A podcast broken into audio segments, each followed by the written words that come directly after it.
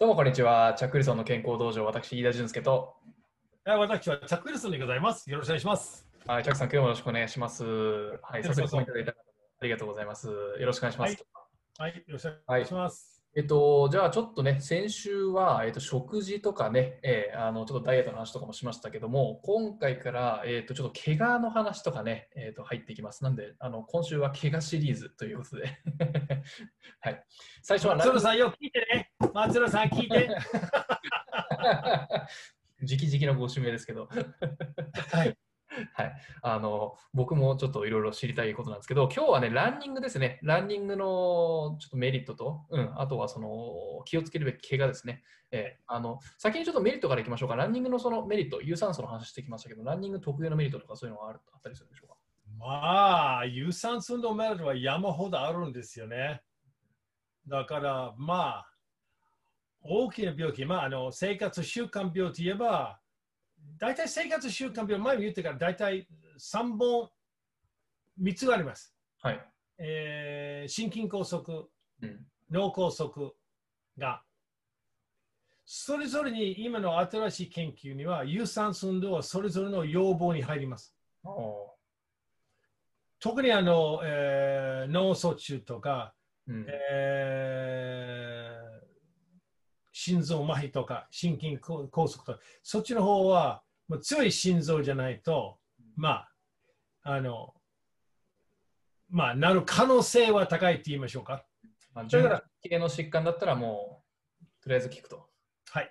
うんで、有酸素運動は、あの、やるべきだっていうんだ。てか、まあ、縄跳びまあ、それぞれのね、特徴があるんですよ。うん。で、なんで特徴があるかどうかな、膝の圧迫。ほだから、ジョギングするんでしたら、この間話した靴の選び方、非常に重要になるわけ。ううん。十分、その、あの骨が、あの、まあ、その走特にそっちに走るんだったら、その刺激を吸収する能力が高い方じゃないと、まず膝が悪くなるわけ。うん。で昔はあのあのエロビクスという言葉が、あのクーパー博士はその言葉から出したんだから、1973年ですね。ケネス・クーパーでしたっけ？そうそうそうそう。僕も覚えてましあのあのよく覚えてた。あの人はエロビクスの、まあ、お父さんと言われたわけ。た。はいはいはい。で、本の出したからもうベストセラーになって、うんそれがアメリカ人は何？10人1人はもう走り始まったわけ。うんそして膝の手術は世間外科の先生は大喜び。ああ、なるほど。ランニングブームになって。そういうことになって、膝が故障になったわけ。なるほど。で、今私はあの、まあ、いろんなスポーツ選手指導してるから、80キロ以上に走るなと言うんですよ。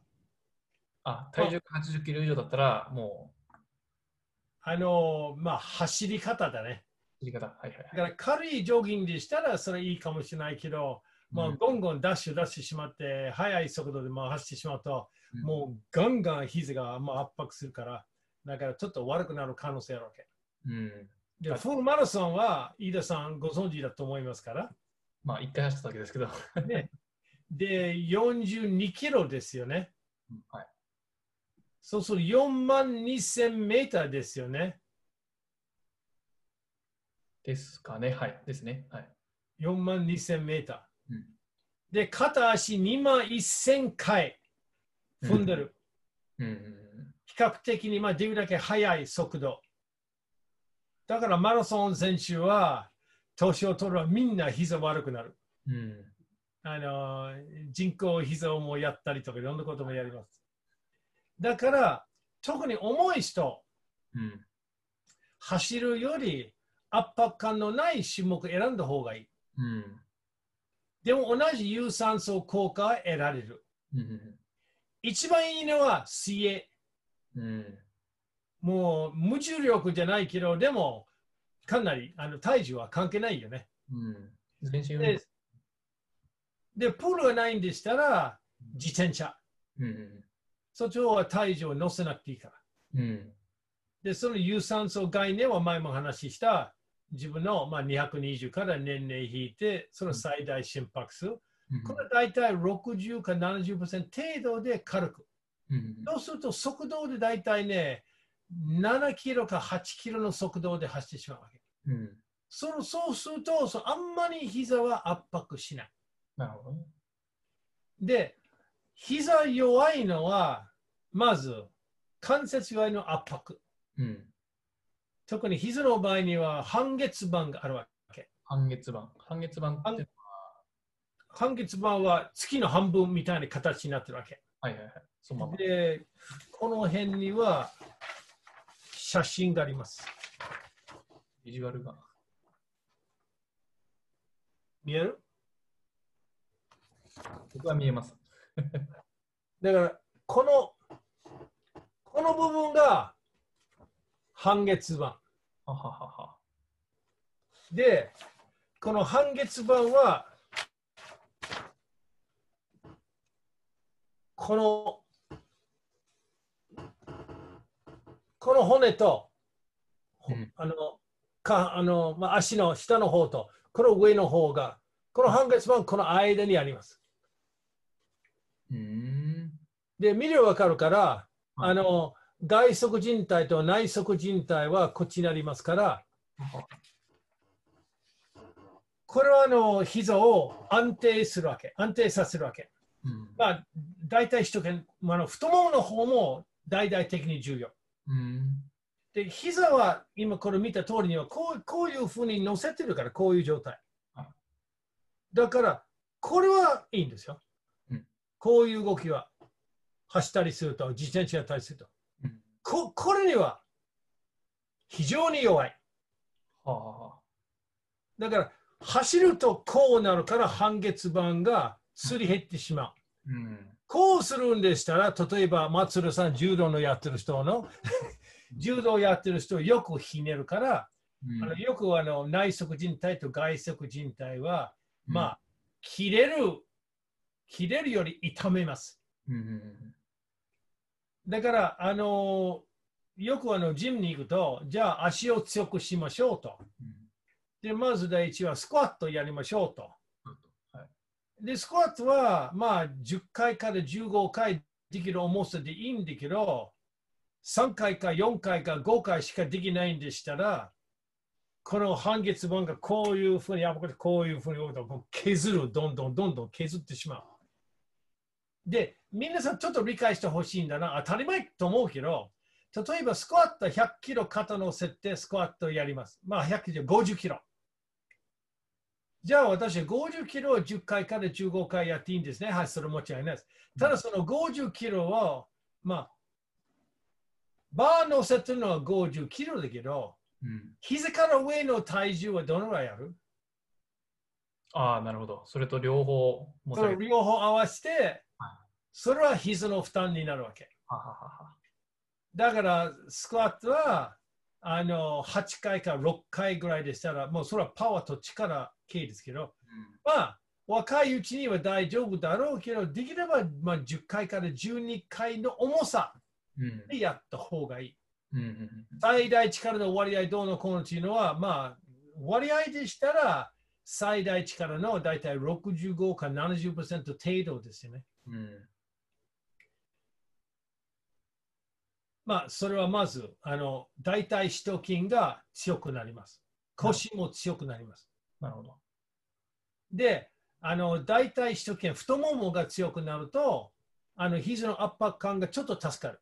うんこの状態は、この状態になるわけ。うんだからいいんですよ。うんただ、何十年間やってしまうと、まあ、何もしなくても、その半月板がすり減ってしまうからね。うんあのチャック先生はもうさ半月板なくなっちゃってるんじゃないかっていう 懸念のコメントがいただいてますけど。ああ、僕はほとんど、ほもう、まあ、ないと言ってでも、半月板がなくなっても、またその骨、両側の骨の薄いあの軟骨がついてるから。うん、ではいそうすると、僕はスクワットできません。ああ、そうなんですね。スクワットできません。あら。もう走ることは私はできません。おおだってもう何百キロ乗せてからスクワットやったりして、マラソンがな何十回ぐらいマラソン走ったりして、エロビして、もう全部膝の周りもばかりやったんだから、だから皆さんに言える？うん僕のように失敗しないでよな。なるほど。でも柔道をやってる人とか、あと空手やってる人は、あの膝の負担が大きいんですよ。うん。当然、マラソン選手もそうですよ。うん。でも、マラソン選手を見てて、大体体重は60キロ程度ですよね。うん。だから、あのまあ、軽いから、それほど、ね、あの圧迫感が圧迫ないし、うんそれほど半月板がすり減ることはしない。まあ、何十年間やるとはすり減るかもしれないけど、すぐはない。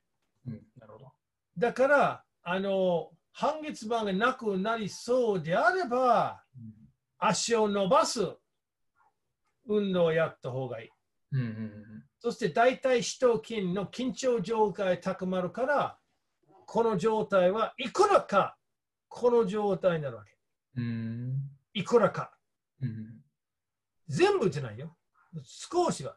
で、はい私はし、で私は週週3回、うんそれはもう大々的にやってます。うん。もう大体5、6セットぐらいで20回か25回で軽くやってるから、だから足が、まあ、まあ、全全日本の時は85センチだったから、太もも今大体60センチぐらいで、うんもうスクワットできないから、でも、でも柔道は、まあできると。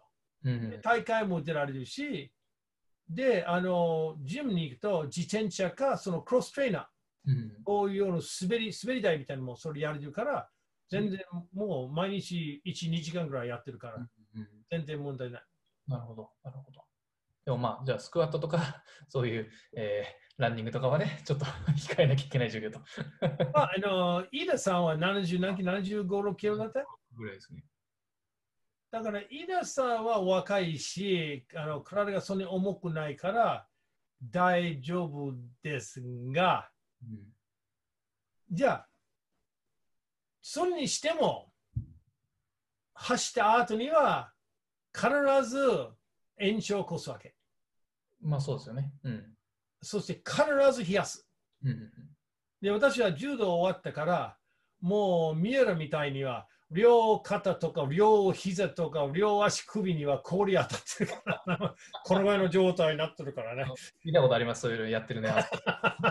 全部こうやってね、全身全部氷ばっかりだから。はいはいはいはい。でもそれであのあのヨーロッパとかアメリカの前にはその選手が稽古とか試合終わってしまったらあの氷袋に入れてしまうんですよ。うん。そしてその炎症をどんどんどんどんああり得る関節の炎症がうんある程度収まる。なるほど。だから有酸素運動をやるべきです。はい。心臓と、まあ、あの肺とか血血管をあの全部鍛えるべきである。うん。大きな病気の予防であるし、高血圧の糖尿病でもうん予防にはなる。ただし、あの、年を取れば取るほど、と体重重ければ重いほど、走るよりもうちょっと圧迫感のないような手段を選んだ方がよろしいと思う。うん。で、柔道をやってる人は、あり得る面を膝期待しないといけないわけ。うん。で、大体四頭筋を強くしないといけない。うん。間違いない。だから座って足を伸ばすこと。で、そして大体二頭筋、足の裏、ハムストリング。それは引く方。大体スポーツセンターにあるから。うん。なかなかあのうちではないことはないけど、なかなかできません。うん。で、あとは横、横を伸ばす。うん。まあ、これ、チューブトレーニングの中に入るから、その方法もあるわけ。その内側靭帯と外側靭帯を強くする。はい。そういう運動がありますから。はい人体は筋肉と違って大きくはならない。はいただ、引き締めが強くなる。引き締めが強くなるってどういう意味ですか？あの結局その、まあ、丈夫になる。大きさは変わらないけど、丈夫にはなる。うん。で、あの、膝よく伸ばす人もいますよね。はい。で、膝、膝、膝を伸ばすんじゃないんでね。うん。太ももを伸ばす。ははは。で、膝伸ばしてしまうと、その人体も伸ばしてしまうわけ。はい。そして逆に膝が外れやすい。うん。だから、膝の柔軟性はほどほど。うん。前と後ろと、あと、えっと、まあ、柔道のあの足払いみたいなチューブをつけて足払いを練習すれば、あの内側の人体は強くなる。うんで、反対には、あの内股みたいに足をずっと上げると、足をまっすぐの状態であれば、この膝固定する部分が引き締まるから、それもいい。うんただ、そのチューブトレーニングはめんどくさい。チューブトレーニングって、えーもう一回、えどういう感じなんですか？チューブトレーニングは、ジムに行くと、はいあの内転筋と外転筋を、つまり足の外側、足の内側、その機械があるんですよ。ああ、なんか、えっと、股を開く。開くそうそうそうそうそう。はいはいはい。それは足を開いたりし、でも膝が曲がってる状態になってるわけ。そうですね。うん。そうすると靭帯は助かるかもしれない。それより足をまっすぐ伸ばしたままでやった方が。え、そうなんですか？それはチューブしかできないんですよ。ああ、なるほどね。で、それはもうどうせしてもチューブか、あるいはそのまあ、あのこの間言った貨車？あ、滑車？滑貨車車 貨車のトレーニングもあります。はいはいはい。いやそれはまあ、あの、だいたいうちには誰もないから、まあ、チューブを買って、片方、あの、まあ、固定して、片方が足首の回って、で、あの、えー松浦さんならよくわかるから、あの、足払いのやり方で、足をこのまっすぐこういうふうに、あと外側の方をね、開いたりして、そうすると、両側の靭帯は、あの、引き締まること、膝が強くなる。安定します。なるほど。今度そのエクササイズのビデオも作りましょう。そうですね、それやりましょうよね。足の訓練、特にチューブトレーニングは面白い。ああ。まあ、あの、まあ、チュトレーニングっていうのは、あらゆる手段使えばいいと思うよ。チューブであろうとか、マットであろうとか、ボールであろうとか、いろんな今道具が出てるから、うん効果のある動画で、効果のある動画、効果のない動画は一つだけ大きな違い。はい。こ効果のある道具っていうのは、自分の力、その道具動かす。はあ。ね。自分の力で動かすっていうと、だから、まあ、ダンベルだったらダンベルと一緒。ダンベルだったら自分の力で持ち上がる。はい。チューブだったら自分の力で引き引き出す。はいはいはい。で、貨車。ガシャ。貨車についてる機械には自分の力、自分の方に引く。はいこれ全部ある程度効果があるわけ。うん。やり方によって。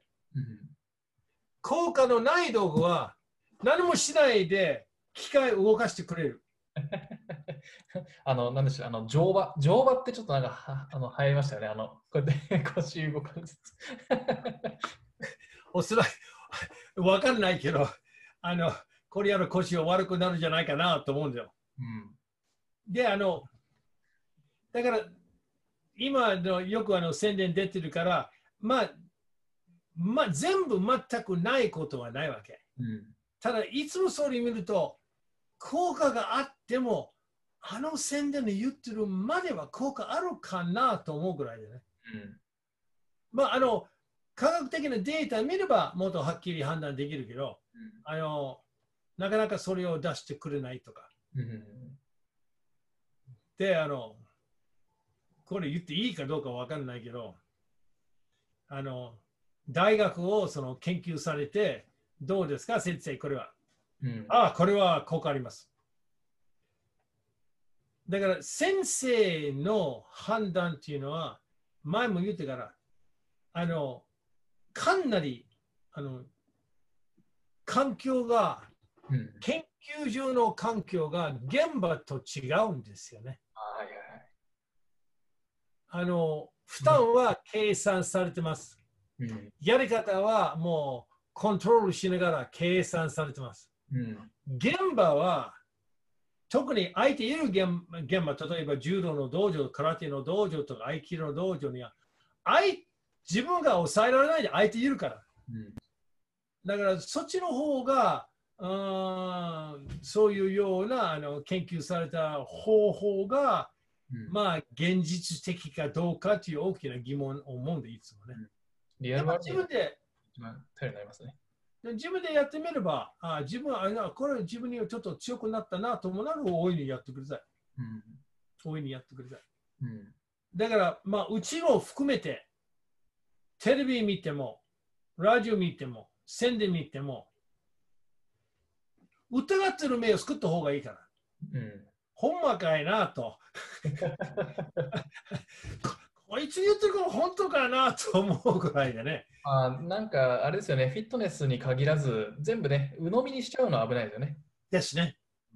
ですよね。確かに。うんまあ今日は膝の問題は大体そういう怪我ね。大体内側靭帯、外側靭帯か、はい半月板つり減ってるか、どっちかと。で予防するためには、やっぱりその膝周りの筋肉をね、ちょっとちゃんと鍛えてあげるっていうのが大事そうですね。それはまず。で、若い時から。若い時から、はい。若い時から。大体まあ、大体筋力トレーニングをやってもいいのは大体まあ15、6歳でね。うん。それより若いのはやっていいんだけど、なかなかその出張しないよね。うんゲーム要素がないと子供はなかなかやれません。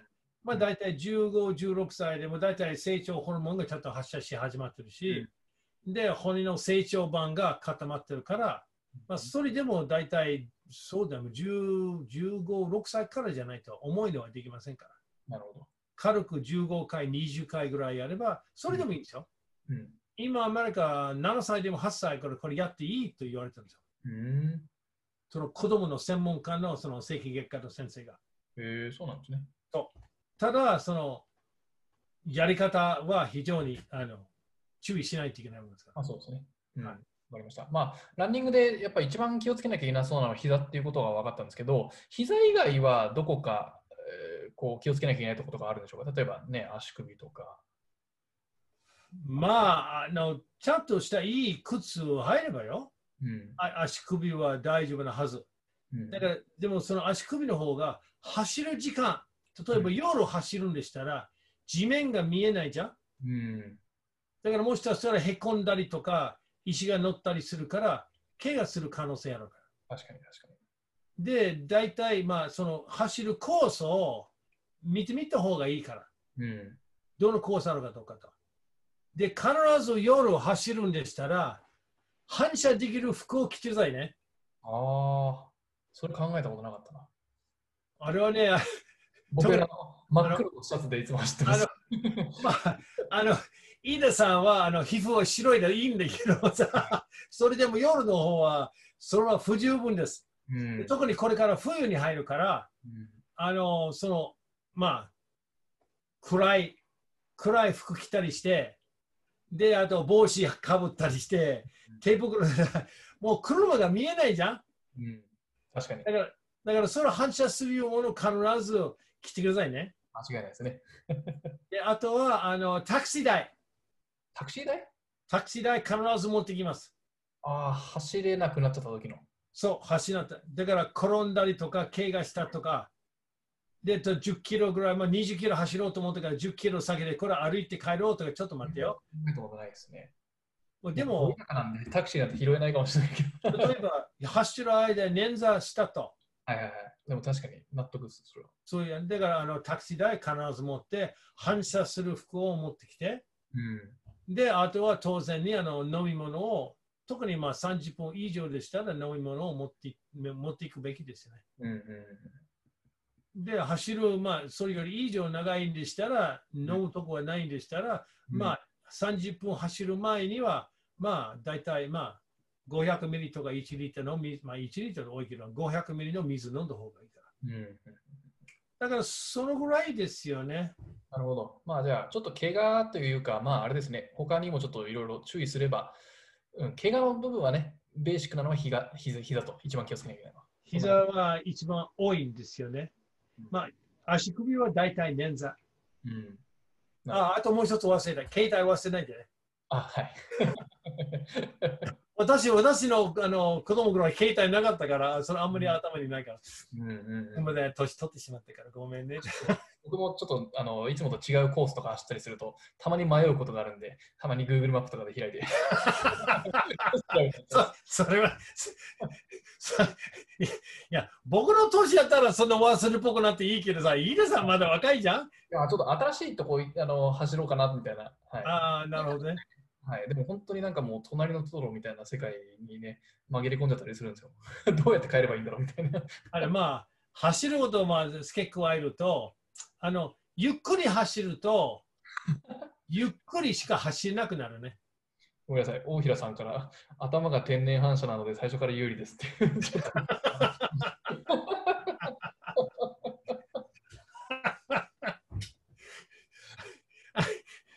それはね、一時心配ないですね。心配ないと思うからね。はいあとあとは、なんなんていうかな、えっ、と、そう、服物とか水とかそっちの、まあそそのぐらいですよね。うんうんうん、なるほど。わかりました。了解です。じゃあちょっとね、今週はあの怪我シリーズということで、ええあの明日以降もちょっと違うね、部位いろいろやっていきます。あのせっかくなんで、もしあのあと数分お時間もあるので、えっと、コメントたくさんありがとうございます。何かご質問とかがあればね、受け付けますけども、何かその、ね、怪我関連とかランニングについて聞きたいという方は、もうぜひご質問ください。ええあの藤川さんも松浦さんもたくさんのコメントありがとうございます、今日は。はい。チャックさん、他に付け加えることとかあります？まあ、あの、年配の方、でその年配っていう何歳から始まるかどうか。うん。で、筋肉はいくらでも鍛えられます。うん。私はもう70、今今月74になるわけ。うん。でも筋力とかの、まあ、体力測定やってしまうと、体力的に大体30後半から40代。筋筋力よ。筋力。で、酸素濃量も今血圧血圧低いし、安静脈数も低い。で、精密検査すると、もう血液の部分がまあ若い。自分の年の半分ぐらい。うん。関節は自分のより、自分の年より20年年取ってる。90代だって。関節の年齢とかあるんですか？ある。ある。それは。だから、あの、先に言って、もう何でも今までもやったんですよ。うん。で自分の自分の体は体験物として使うわけ。うん。人を指導する前には自分を経験しないとその効果とかそのやり方そしてそのまあ喜びかこの苦しみかでそれをちょっとみんな経験しないといけない。チャックさんが先に犠牲になっていただいてるんですね。さんの関節がだからあのホノルマラソンはあの、まあ、数回走ったんだけど走る前にみんな無理って言ったんだね。でも、ちゃんと走って、ちゃんと完走しました。もう何回もうん。でも、あの、その陰では、あの、どういうふうに準備すればいいかどうかと、としてあとはどういうふうに気をつければいいかどうか、ちゃんと分かったんだね。うん。あと、訓練仕方。はいはいはい。何でもそうですよね。うん。だから、あの、学問世界は、まあ、うちはその現場の指導員が、うん学問の専門家によく聞きます。運動生理学の,、まあ、あの博士とか。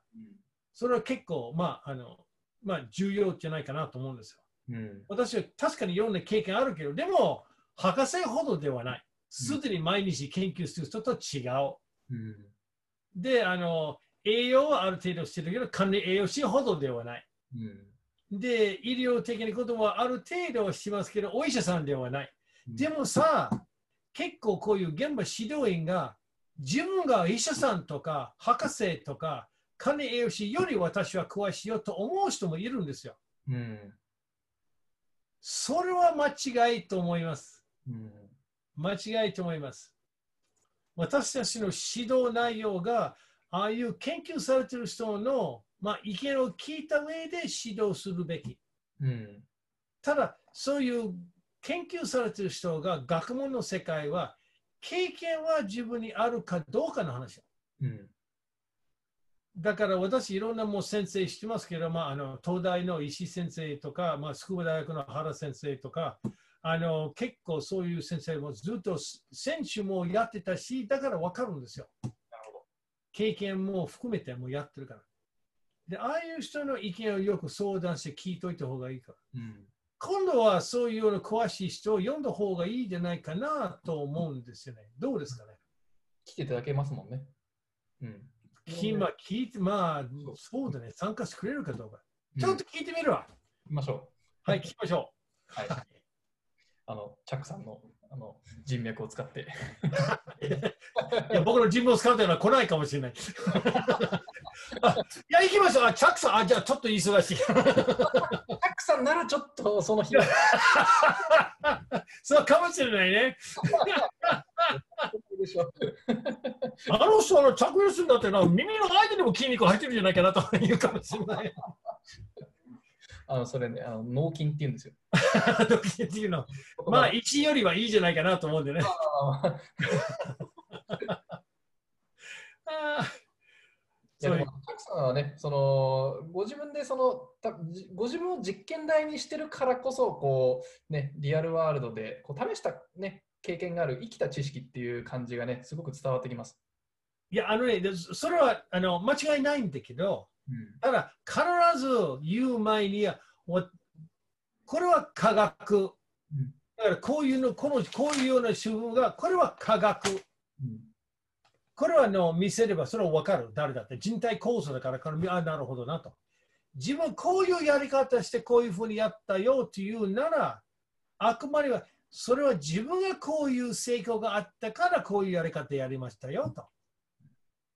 だからあのみんな含めて、あチャックさんこう言ったから、だだからこそこれ質問があるから。